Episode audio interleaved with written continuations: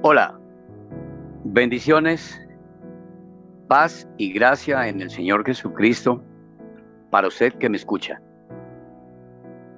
Lo que pensamos hace que nuestro rostro brille o se desfigure. Cuando sonreímos por algo, por ejemplo, sonreímos por un chiste o por una noticia buena, ver una persona que nos agrade, cuando miramos un bebé, un niño que nos sonríe, cualquier cosa que nos haga sonreír, cualquier cosa que nos agrade al ver, si le tomáramos una foto a nuestro rostro, miraríamos el reflejo de lo que estamos sintiendo en ese momento. Veríamos un rostro muy agradable veríamos un rostro resplandeciente.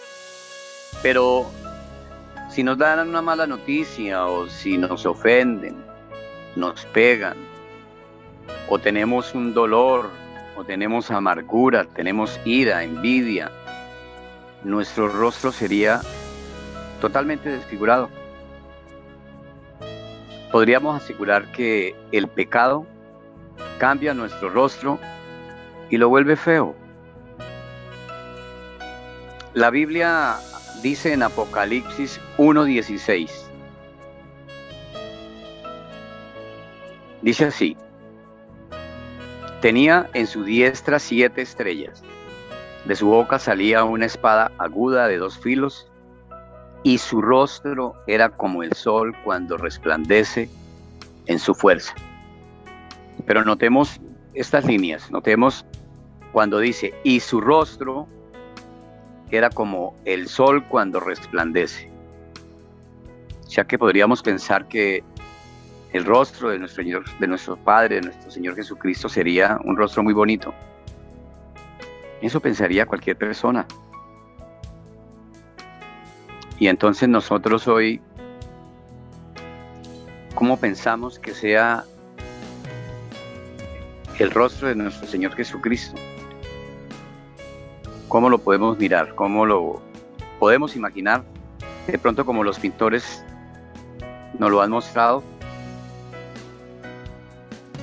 Así es de que realmente como, como era el pensamiento de él, cómo era, cómo sería el pensamiento de él, de nuestro maestro. Sin duda alguna su rostro tenía que ser muy hermoso, porque reflejaba todo el tiempo sus pensamientos, así fuera un mundo de odio, un mundo de crueldad, un mundo de injusticia. Su corazón siempre estuvo, está y estará lleno de una palabra muy bonita que se llama amor. Así podemos imaginar el rostro de nuestro Señor Jesucristo, un rostro lleno de amor. Él está en lo verdadero, en lo justo, en lo hermoso, en lo noble y en lo puro.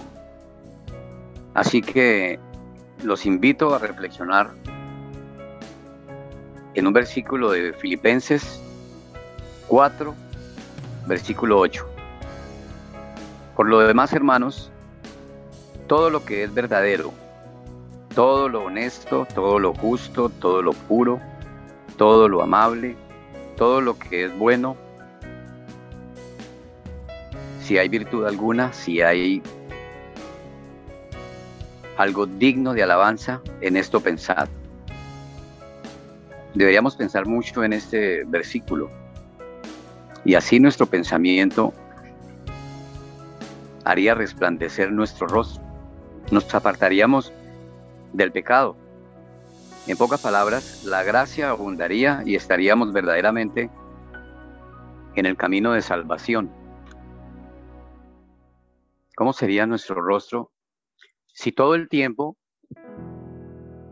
reflexionáramos con ese versículo, si todo el tiempo pensáramos en, en lo amable, si todo el tiempo pensáramos en lo puro, en lo justo, si no nos enojáramos? ¿Cómo sería? Y realmente la palabra nos manda en este versículo, que es un versículo de la voluntad perceptiva de nuestro Padre Celestial, en esto pensad. Los invito, hermano. Vamos a darle gracias a nuestro Padre Celestial porque tenemos un Dios bueno, un Dios misericordioso, un Dios que todos los días, todos los días está esperando que lleguemos a Él. Y Él está dispuesto con sus brazos, con su amor, a recibirnos. Gracias te damos, Padre, en este precioso día, que para que sea tu voluntad siempre y no la nuestra, en el nombre poderoso de Cristo Jesús y con el poder del Espíritu Santo, y podamos nosotros ser siempre así y pensar siempre en esto, Señor. Te lo pedimos en el poderoso nombre de nuestro Señor Jesucristo, que es sobre todo nombre. Amén y amén.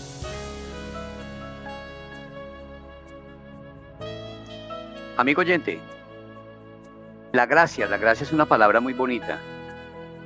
Eh, cuando preguntamos por la gracia, ¿qué es la gracia? La gracia es el regalo inmerecido, pero la gracia va mucho más allá. Pero sí, es un regalo, es gratis. La salvación nos la dio nuestro Padre Celestial gratis. Y nosotros seguimos el ejemplo, los invitamos a que visite nuestra página cristoestodo.org y ahí encontrarás de manera gratis todos los audiolibros. Ahí encontrarás el verdadero maná, el verdadero alimento totalmente gratis. Los invitamos a que visiten nuestra página. Muchas gracias.